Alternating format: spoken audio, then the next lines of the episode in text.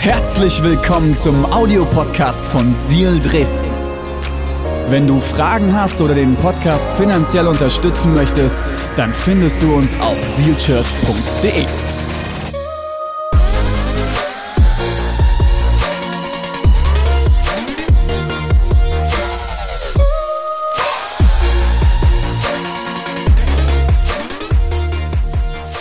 Wir starten heute in die Osterpredigtserie und äh, ich freue mich, dass ich die spontan eröffnen kann.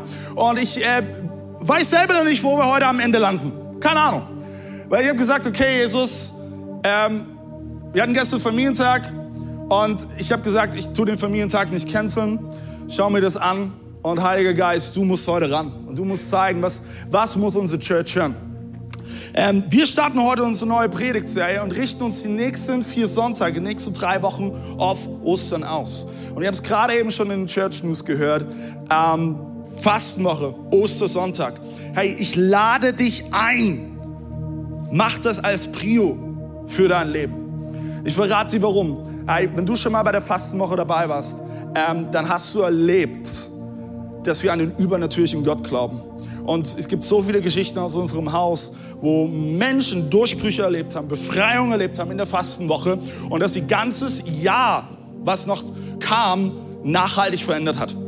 Deswegen lasst uns zusammenkommen an allen Standorten, in Halle, im Erzgebirge, äh, in Leipzig, in Dresden und auch aus Sie gibt es Möglichkeiten, dich auszukriegen. Lasst uns zusammenkommen vor Gottes Thron und voller Sehnsucht bei ihm sein. Lasst uns hungrig sein. Und ja, das fängt in deinem Herzen an. Es fängt in deinem Herzen an, dass du sagst, hey, ich, ich richte mich aus, ich möchte hungrig sein. Ich bin hungrig nach einer Begegnung mit Gott, obwohl ich schon so lange mit ihm unterwegs bin. Aber weil ich weiß, dass ich ihn brauche in meinem Leben und ich weiß, auch du brauchst ihn in deinem Leben.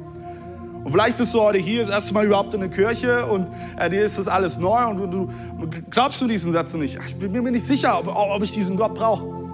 Herr, mein Gebet ist heute, dass du dein Herz so weit aufmachst, ob hier in Leipzig oder an einem der anderen Standorte, dass du diesen Gott erlebst und begegnest und realisierst, dass er dein Zuhause ist, dass er deine Hoffnung ist.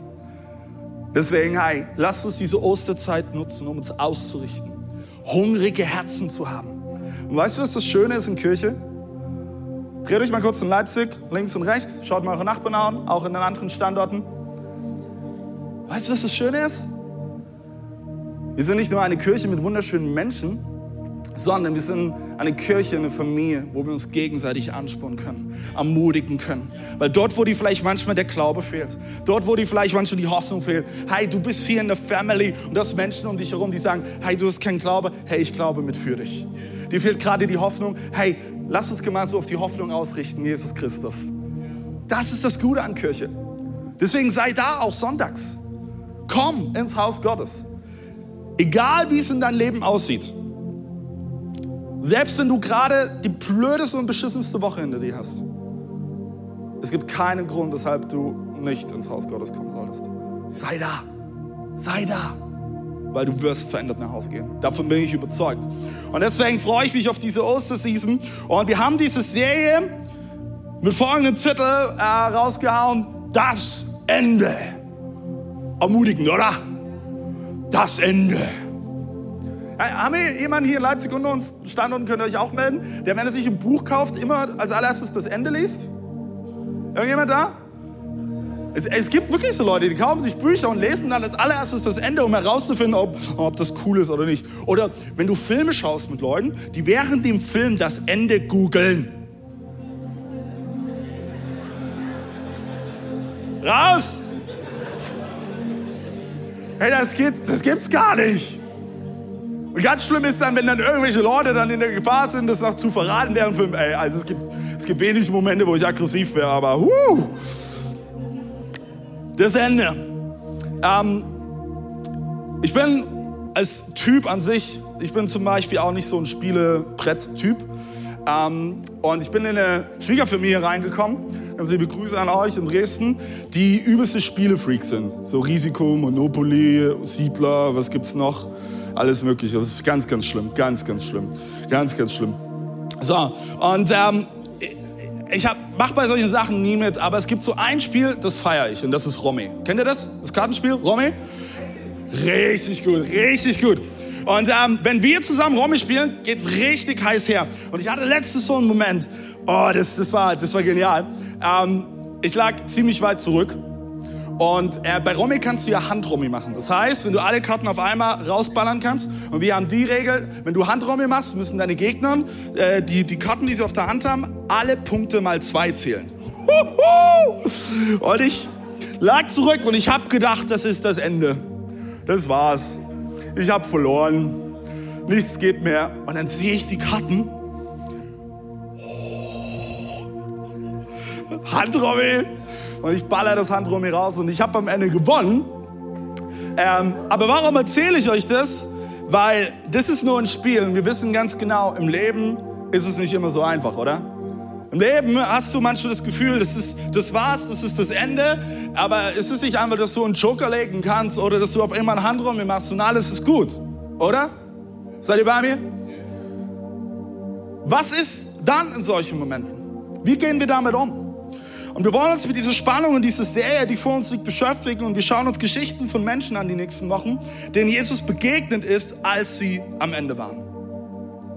Und die große Frage, die wir betrachten wollen, ist, wie hat Jesus ihr Leben verändert? Was hat der Tod und die Auferstehung von Jesus mit ihnen gemacht? Und was für eine Auswirkung hat sie heute auf dein Leben? Weil genau dieser Jesus kann dir in dieser Osterzeit genauso begegnen. Weiß nicht, ob du dir dessen bewusst bist. Ob du, ob du mit diesem Mindset in diese Osterzeit reingehst. Ich bin mir sicher, jeder von uns kennt Momente, wo gefühlt alles am Ende ist, oder? Wo du dich fragst, okay, wie soll es weitergehen? Und wichtig ist, dass diese Serie, das Ende, das ist nicht eine Predigtserie unter dem Motto, alles wird easy. Oder alle Harmoniefreudigen unter uns. Es ist keine Harmonie-Predigtserie sondern du wirst Momente haben, wo du vielleicht am Ende angelangt bist, wo du diese Spannung verspürst. Die große Frage ist, die wir uns stellen wollen in dieser Serie ist, wie begegnen dir Gott in diesen Momenten? Und heute freue ich mich, eine Geschichte anzuschauen aus der Bibel, und zwar die Geschichte von Maria Magdalena. Schon mal gehört? Maria Magdalena? Ja?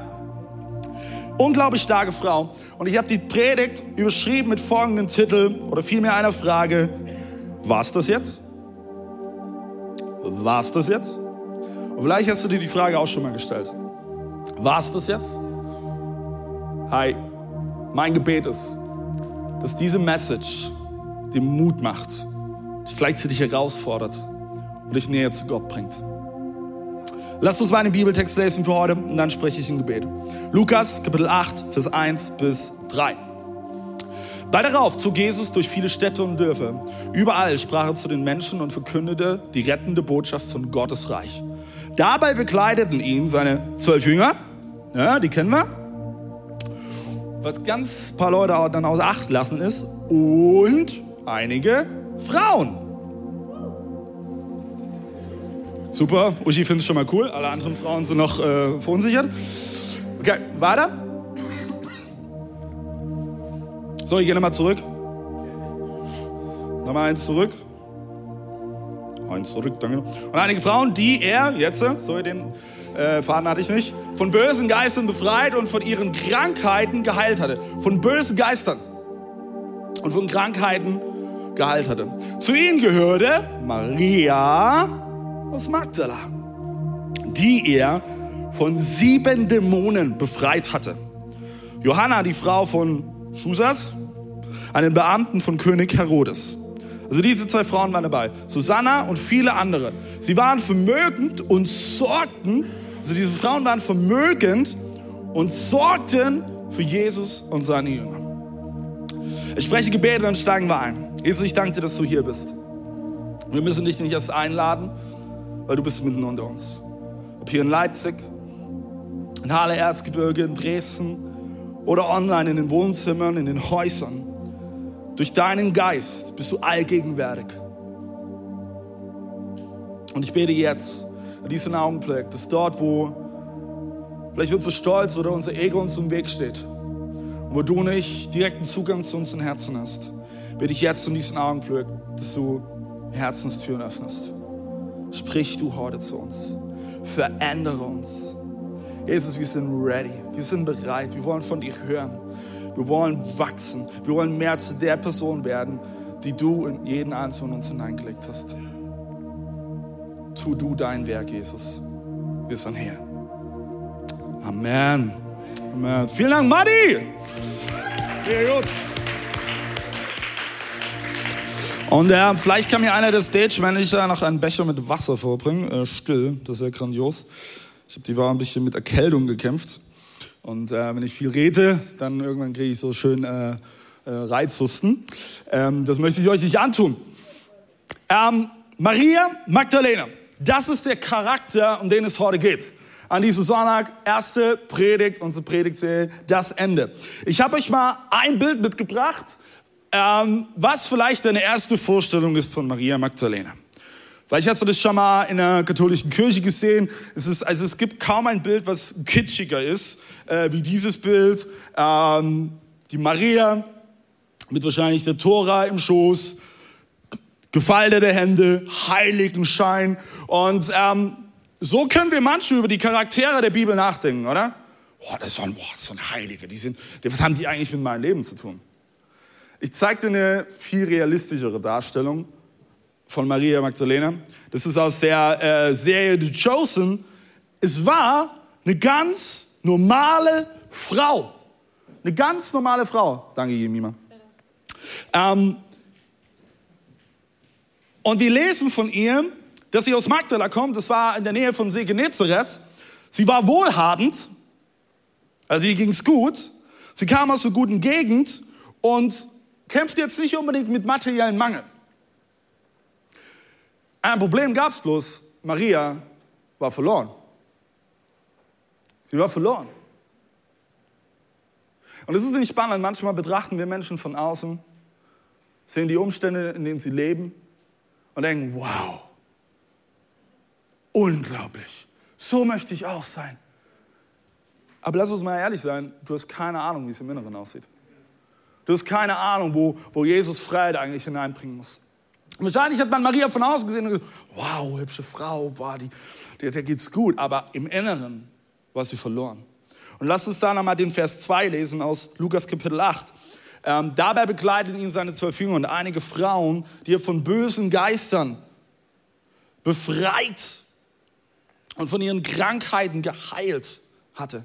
Ist es nicht gut, Leute, dass wir an den Gott glauben, der von bösen Geistern befreien kann und Krankheiten heilen kann? Yes. Ist es nicht krass, oder? Das ist unser Gott. Zu ihm gehörte Maria aus Magdala, die er von sieben Dämonen befreit hatte. Von sieben Dämonen. Ich will dir zwei Punkte mitgeben. Und der erste Punkt, lade ich ein mitzuschreiben, heißt, Jesus erlöst dich. Obwohl die Ausgangssituation von Maria aus Magdala mega gut war. Die war wohlhabend, die kam aus der guten Gegend, ist die Lage, in der sie sich eigentlich gerade eben befindet, vor allen Dingen im Inneren, absolut beschissen. Sorry, wenn ich das so sage. Weil sie ist gleich von sieben Dämonen besessen. Nicht von einem Dämon, nicht von zwei, nicht von drei, von sieben. Und vielleicht ist es der Moment, wo du schon in der Gefahr stehst, auszusteigen. Ob hier in Leipzig oder vielleicht in Halle oder in Dresden, weil jetzt geht es um Dämonen. Oh, nee, oh mein Gott, ey. Was ist denn jetzt hier los? Wir sind eine Kirche, wo wir auch darüber reden. Und vielleicht kommst du aus einer christlichen Prägung und du hast sehr, sehr viel weirde Sachen erlebt und du bist froh, dass es hier nie zu Sprache kommt. Vielleicht hast du aber auch überhaupt keine Ahnung. Hey, Dämon, was ist denn das? Ich will es dir kurz erklären. Es fängt ganz simpel an. Es gibt gut und es gibt böse. Da kommen wir vor allem wahrscheinlich alle mit, oder? Das ist so. Da, da, da brauchen wir uns nur in unserem Umfeld umschauen, brauchen nur die Nachrichten-App aufmachen. Es gibt gut und es gibt böse. Aber es geht noch weiter. Es gibt nicht nur gut und böse, es gibt auch eine sichtbare Welt und es gibt eine unsichtbare Welt. Die sichtbare Welt ist das, was hier vor Augen ist. Aber es gibt auch eine unsichtbare Welt. Das heißt, die Dinge, die, die nicht oberflächlich sichtbar sind, sondern die verborgen sind. Und die Bibel gibt uns sehr, sehr klar dieses Bild mit, weil die Bibel erzählt von vielen Stories über finstere Kräfte und über die unsichtbare Welt. Und manche Leute denken, der Teufel, ja, okay, da ist halt äh, Gottes Gegenspieler, der ist der Bösewicht, ja, wie in so einem Film. und ist auf gleicher Stufe wie Gott. Und genauso wie Gott seine Engel hat, hat der Teufel halt seine Dämonen. Deswegen ist das stimmt so nicht. Weil niemand, niemand ist auf der Stufe von unserem Gott. Niemand ist auf der Stufe von unserem Gott. Es gibt niemanden, der auch nur annähernd sich dieser Stufe nähert. Der Teufel war genauso wie die Dämonen ähm, Engel, die von Gott geschaffen wurde, von Gott geschaffen worden. Nur haben sie gedacht, wir wollen es jetzt besser machen, wir wollen genauso viel Macht haben. Und diese Engel sind gefallen. Und während die Engel Gottes den Menschen dienen, versuchen die gefallenen Engel, die Dämonen, den Menschen zu schaden. Und es kommt vor, dass Menschen, wie das bei Maria passiert ist, besessen werden von Dämonen. Und äußerlich kann alles super sein, aber innerlich ist so ein tiefer Zerbruch, so ein Schmerz, Gedanken der Zerstörung, Wut, Zweifel, Depression. Aber wir lesen immer wieder in der Bibel, dass Jesus mächtiger ist. Lass uns mal lesen, Markus Kapitel 1, Vers 34. Ich finde es so, so stark. Jesus heilte viele Menschen. Das ist das, was er macht, oder? Jesus heilt Menschen von den unterschiedlichsten Krankheiten und trieb viele Dämonen aus. Dabei befahl er den bösen Geistern, er befahl es, den bösen Geistern zu schweigen. Ups. Und jetzt kommt's, denn sie wussten genau, sie wussten genau, wer er war. Sie wussten genau, wer er war. Weißt du, wer er ist für dich, für dich in deinem Leben? Weißt du, an welchen Gott wir glauben? Es gibt diese eine wunderbare, wunderbare Szene. Jesus fährt über den See Genezareth ans andere Ufer und begegnet einem Menschen, der, der genauso besessen ist wie, wie Maria aus Magdala. Jesus sagt nicht mal ein Wort und bam, die Dämonen müssen weichen, weil die Dämonen ganz genau wissen, wer er ist, wer diese Gott ist, an den wir glauben. Und ich möchte, und deswegen erzähle ich das so begeistert auch, dass du dir das bewusst machst. Wir glauben an einen Gott, der über allen steht, dem nichts gleich ist. Und dort, wo du eine Begrenzung vielleicht fühlst und siehst, hey, ist dein Gott nicht begrenzt? Und dort, wo du glaubst, das war das Ende, hey, wir glauben an einen Gott, der über das Ende hinaussieht. Das ist nämlich unser Gott, an dem wir glauben, meine Lieben.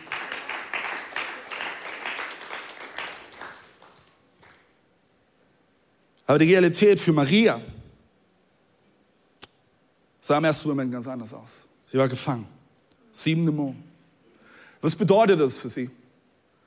Die Frau, die eigentlich gesellschaftlich gut dastand, war gefangen und verlor ihre sozialen Kontakte.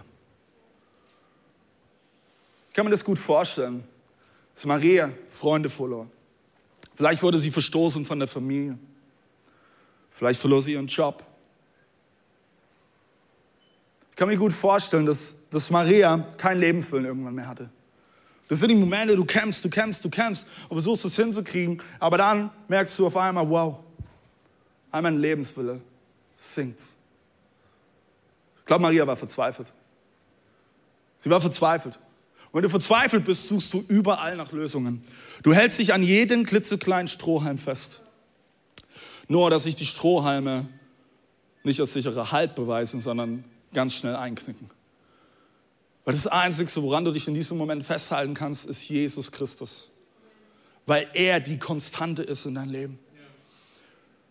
Und ich glaube, Maria war hoffnungslos. Sie trug keine Hoffnung mehr in sich. Ich glaube, eines der schlimmsten emotionalen Spannungen und Momente, die du als Mensch erleben kannst, ist tatsächlich, wenn du keine Hoffnung mehr hast. Wenn noch ein kleiner Funke Hoffnung da ist, kannst du vielleicht noch einen Schritt gehen. Aber wenn du keine Hoffnung mehr hast, du hoffnungslos bist, kannst du nicht überleben. Wie willst du auch überleben? Maria, ihr Leben war am Ende. So fühlte es sich für sie an. Und es ist unglaublich spannend. Sieben Dämonen waren es, von der Maria besessen war. Sieben ist in der Zahl, äh, in der Bibel die Zahl der Vollkommenheit. Maria Magdalena war vollkommen am Ende. Sie war vollkommen am Ende. Aber sie erlebte Folgendes, Jesus, hey, weißt du was? Und das ist so ein, ich weiß, das ist so ein, oh, das ist so ein eigentlich ein furchtbarer christlicher Spruch. Aber da, auf der anderen Seite steckt so viel Wahrheit drin. Maria erlebte Folgendes, Jesus kommt spätestens rechtzeitig. Er kommt. Und Jesus hat Maria gesehen. Und vielleicht fragst du dich auch gerade die Frage innerlich, wann kommt Jesus endlich und reißt bei mir das Ruder um? Wann ist es bei mir endlich soweit?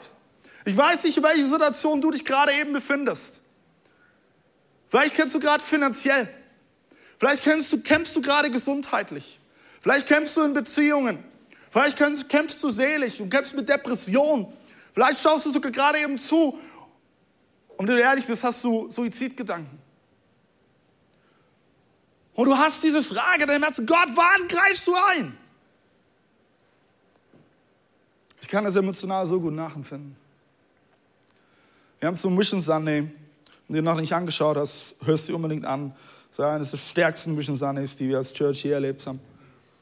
Ähm, und zum Mission Sunday haben meine Frau und ich uns Zeugnis gegeben, haben unsere Geschichte erzählt, was wir mit Gott erlebt haben. Ich ist aus dem Business raus und wir mussten ein Darlehen aufnehmen von 55.000 Euro. Riesensumme. Und haben vier Jahre für Gerechtigkeit gekämpft, dass wir dort rauskommen. Bis am Ende wir vor Gericht ziehen mussten. Weißt du, wie oft ich in diesen vier Jahren diesen Moment hatte, wo ich mich gefragt habe, boah, Jesus, wann greifst du endlich ein? Ich, sorry, wenn ich das so sage, ich habe die Schnauze voll. Ich kann nicht mehr. Ich kann nicht mehr, Jesus. Ich habe keine Kraft mehr. Lass diese Geschichte von Maria dir zur Ermutigung sein. Weil Maria erlebt Folgendes am Ende. Jesus kommt. Aber er kommt nicht nur, sondern Jesus befreit sie. Er befreit sie von den sieben Dämonen. Und sie erlebt Folgendes. Sie kommt vom Tod zum Leben. Aber die war nicht körperlich tot. Stimmt. Aber innerlich war sie tot. Jeder von uns hat Bereiche in seinem Leben, die wie abgestorben sind, ohne Leben. Und Jesus holte sie vom Tod zum Leben. Und sie erlebte folgendes, meine Hoffnung ist Gott. Und deswegen kann ich sagen, hey, deine Hoffnung ist Gott, meine Hoffnung ist Gott. Und das ist das, was Maria erlebte in diesem Moment. Und nicht nur das. Jesus sprach zu ihr, hey, ich habe dich erlöst und ich habe dich bei deinem Namen gerufen. Du bist mein. Du bist mein. Namen sind wichtig, oder? Als wir über die Namen unserer Kinder überlegt haben, war das nicht einfach so, boah, wir gucken mal, was cool klingt. Günther. Nee. Uns war wichtig, Namen zu geben, die Bedeutung haben. Und damit etwas auch prophetisch hineinzusprechen in das Leben von unseren Kindern. Und vielleicht heißt du Günther und schaust gerade zu, hey, hast du deine Eltern mal gefragt, was vielleicht der tiefere Sinn ist dahinter? Namen haben Bedeutung, weil sie, sie geben uns Identität und sie schaffen Zugehörigkeit. Ich bin David und ich bin ein Kind Gottes und das ist meine Identität. Und ich will dir heute zusprechen, egal was war oder ist oder kommen wird in dein Leben, Jesus sagt heute zu dir, du bist mein. Du bist mein. Du bist mein. Wenn du heute mit einer Sache rausgehst, dann bitte mit dieser Wahrheit, dass Gott dich anschaut und sagt, du bist mein, du gehörst zu mir. Ich habe dich schon gesehen, als du noch im Mutterleib warst und herangewachsen bist, als du noch hier winzig, winzig, winzig klein warst. Du bist von Anfang an mein gewesen. Weil was gibt uns das für eine Perspektive für unsere Beziehung zu Jesus, oder? Ich glaube an den Gott, der mich von Anfang an gesehen hat, den keine Situation meines Lebens verborgen war.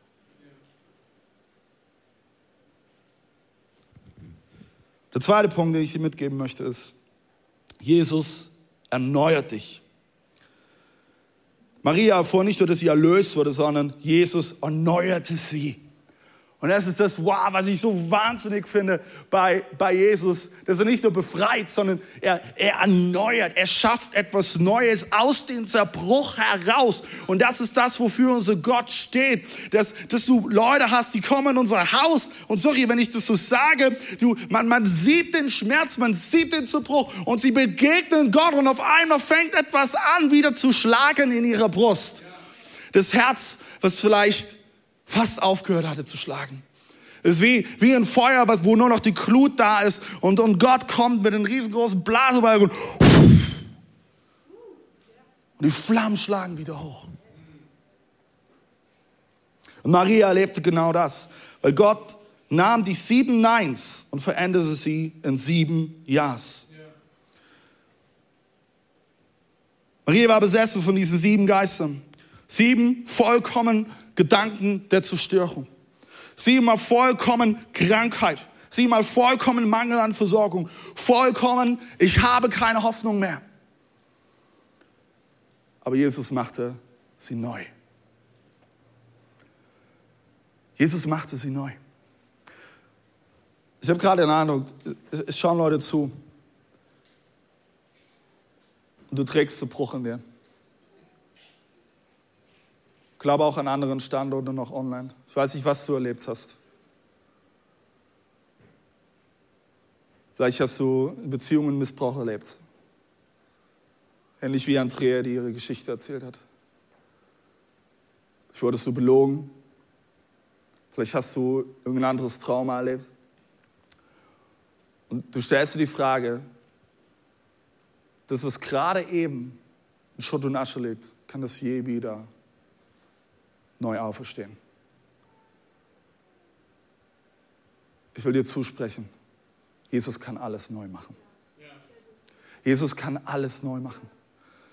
Und Jesus, ich bete jetzt in diesem Augenblick, dass die Herzen, die es gerade eben betrifft, dass du jetzt kommst mit deinem Heiligen Geist, dass du jetzt mit deinem Finger direkt ins Herz hinein zeigst und dass Heilung geschieht. Mach neu, Jesus. So wie du Maria neu gemacht hast, kannst du jetzt neu machen. Jesus, ich habe die Erwartung und den Glauben, dass du das jetzt tust, während ich hier predige.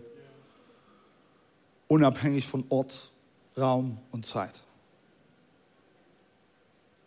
Amen. Maria erlebte, dass Jesus sie neu machte. Dort, wo sie sieben Neins erlebte, vor sie Dankbarkeit. Sie konnte wieder dankbar sein. Die Beziehung zu Gott wurde wiederhergestellt. Dort, wo, wo die Beziehung wie eingebrochen war, stellte Gott sie wieder her. Sie bekam neue Identität und damit Selbstannahme. Die Gemeinschaft wurde geschenkt statt Einsamkeit. Ich glaube, Maria war einsam gewesen an so vielen Stellen.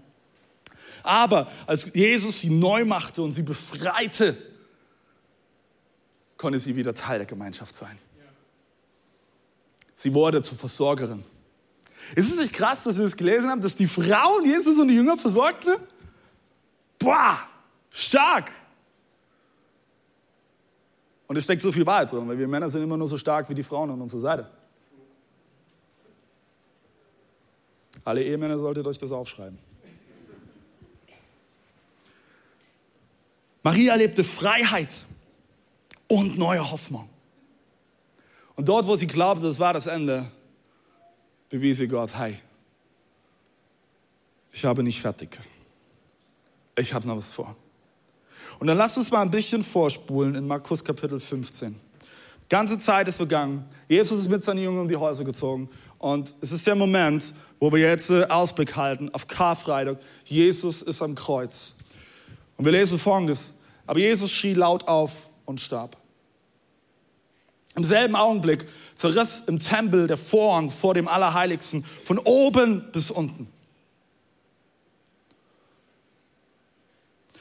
Der römische Hauptmann, der gegenüber vom Kreuz stand, hatte mit angesehen, wie Jesus starb und rief, dieser Mann ist wirklich Gottes Sohn gewesen. Einige Frauen hatten das, das Geschehen aus der Ferne beobachtet. Unter ihnen, Achtung, war Maria, aus Magdala und Maria, die Mutter von Jakobus, dem Jüngeren von Joses. Ich glaube, das heißt Jesus. Mm, so wie Salome. Sie waren schon in Galiläa bei Jesus gewesen und hatten für ihn gesorgt. Wer stand am Ende mit am Kreuz? Maria aus Magdala. Und auf einmal die Frau, die erlebte, dass vom Ende ihres Lebens zum Neuanfang durch Jesus äh, wuchs. Von den größten Höhen zu, zu den tiefsten der Tiefen stand auf einmal wieder vor dem Ende. Maria stand wieder vor dem Ende, weil Jesus, ihr Retter, ist tot. Was jetzt? Was jetzt? Ich, ich, will mir nicht ausmalen, was das für ein Schmerz gewesen sein muss für die Jünger und lass uns einen Moment noch bei Maria bleiben, wie sie da am Kreuz stand und das war's. Das, das ist das Ende.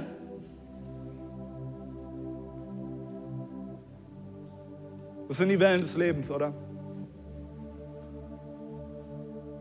Dort, wo du das eine überwunden hast, wartet das nächste. Und das ist wieder das Gefühl, dass es das Ende ist. Und Maria, für Maria war das genau dieser Moment. Aber was dann an Ostern passiert, würde ihr Leben für immer verändern. Weil für immer kam der eine, der von da an das Ende für sie neu definierte. Und wo du vielleicht manchmal auch glaubst, hey, das ist das Ende, hey, möchte ich dir heute zusprechen, du glaubst an den Gott, der dein Ende definiert hat der dein Ende definiert hat. Und das, dieses Ende definieren nicht andere Menschen. Dieses Ende definiert nicht der Feind. Dieses Ende definieren nicht die Umstände in deinem Leben. Nein, Gott allein. Er definiert dein Ende. Aber diese Spannung auszuhalten, ist manchmal gar nicht so leicht.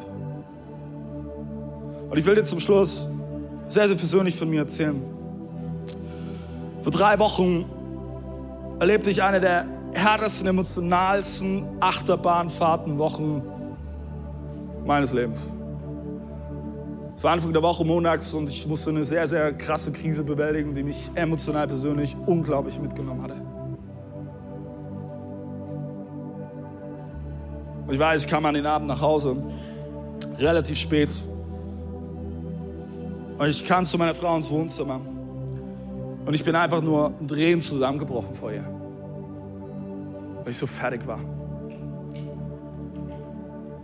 Ich all das so emotional mitgenommen hatte. Mitte der Woche, Mittwochs, war ich hier in Leipzig. Und wir hatten ein Leitungsteam. Kurz vor uns im Meeting bekam ich die Nachricht, dass jemand aus meiner Verwandtschaft die Diagnose Krebs hatte. Wieder. Wie soll ich damit umgehen? Das, kennst du die Momente, wo die emotionalen Wellen immer höher schlagen, höher schlagen, höher schlagen? Wir waren im Leitungsteam und ich habe erzählt und ich bin, alles ist aus mir rausgebrochen. Ich wieder, ich habe ich hab geweint, ich habe geheult. Alle standen als Team um mich herum. Ich habe, ich habe,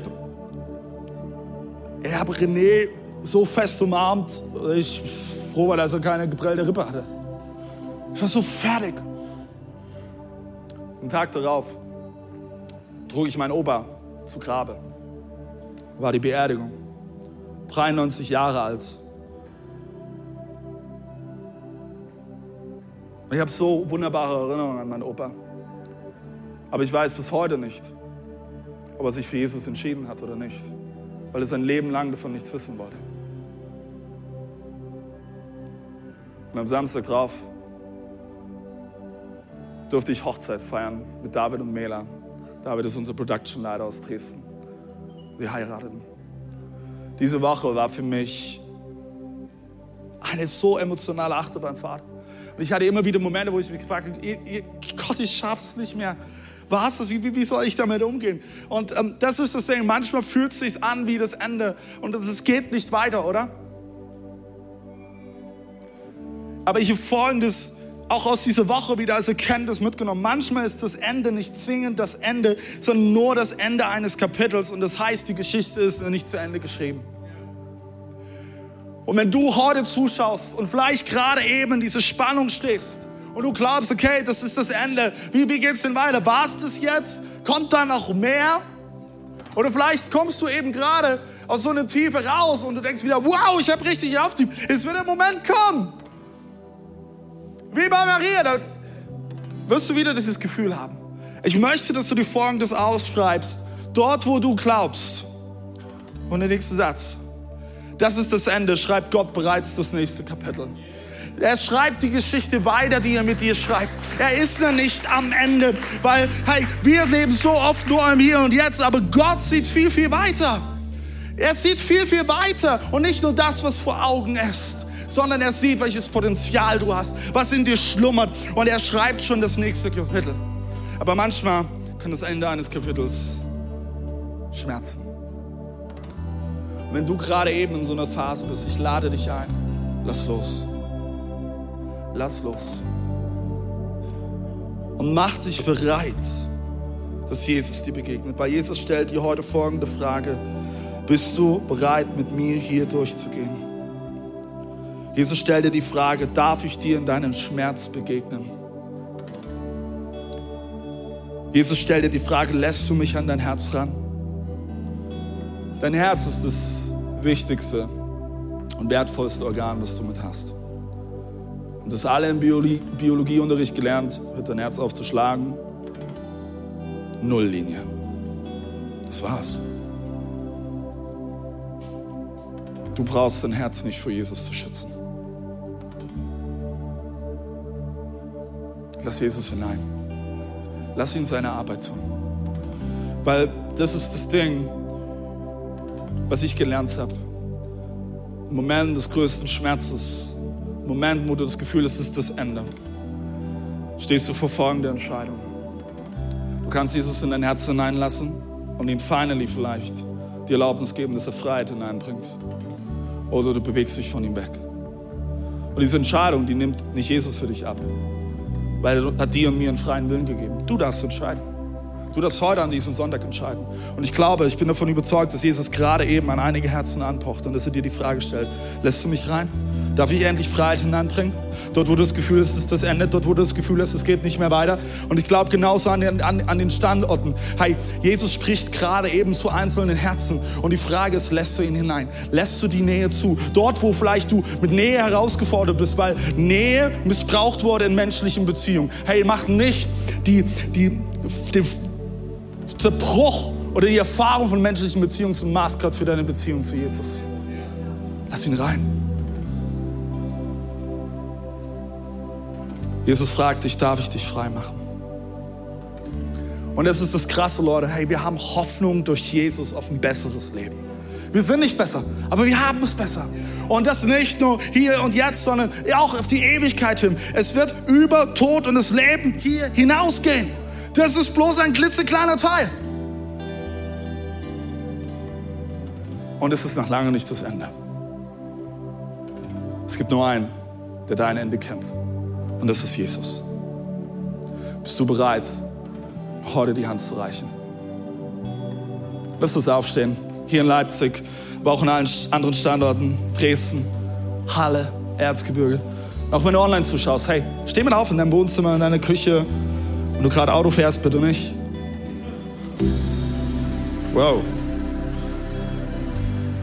Und ich lade dich ein, dass wir an allen Standorten gemeinsam mal die Augen schließen. Und ich glaube an den übernatürlichen Gott, der nicht an Raum, Ort und Zeit gebunden ist. Und ich glaube, dass Jesus jetzt durch seinen Heiligen Geist Arbeit tun will in einzelnen Herzen. Ich werde jetzt ein Gebet sprechen. Bevor wir in den Worship-Song gehen, gemeinsam singen, Gott ist so viel mehr. Nimm dir einen Moment zwischen dir und deinem Gott, wo du dich auf ihn ausrichtest. Und vielleicht magst du deine Hände vor dir ausstrecken oder deine Hände nach oben strecken als ein Zeichen. Jesus, tu du dein Werk. Ich brauche dich. Heiliger Geist, ich danke dir, dass du jetzt hier bist. Ich danke dir, Jesus, dass du jetzt dein Werk tust. Und Jesus, ich danke dir, dass wir uns jetzt gemeinsam auf Ostern ausrichten.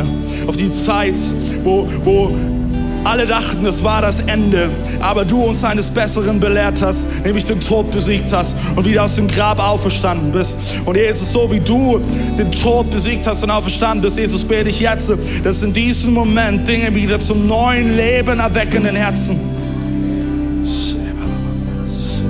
Streck dich aus. Streck dich aus. Jesus, ich bete, dass du jetzt in diesem Augenblick, ich habe das Gefühl, Leute sind gerade hier, deine Identität ist geschwächt, dein Selbstwert ist, ist gerade absolut gering. Und ich, glaube, Jesus will dein Selbst und deine Identität erneuern. Jesus, ich bete jetzt in diesem Augenblick, dass die Identität wieder ganz neu verwurzelt ist in den Herzen. Jesus, ich bete jetzt, dass du Kindschaft Gottes wirklich hineinbrennst in Herzen. Jesus, ich bete, dass du jetzt Selbstwert wieder neu wachsen lässt. Denn du hast uns wertvoll geschaffen. Du hast mehr für uns bereit. Streck dich aus. Streck dich aus. Jesus, ich danke dir jetzt in diesem Augenblick, dass dort, wo Mut verloren gegangen ist, ich glaube, Leute sind heute hier, du hast keinen Mut mehr. Dir fehlt der Mut. Du glaubst, hey, das war's.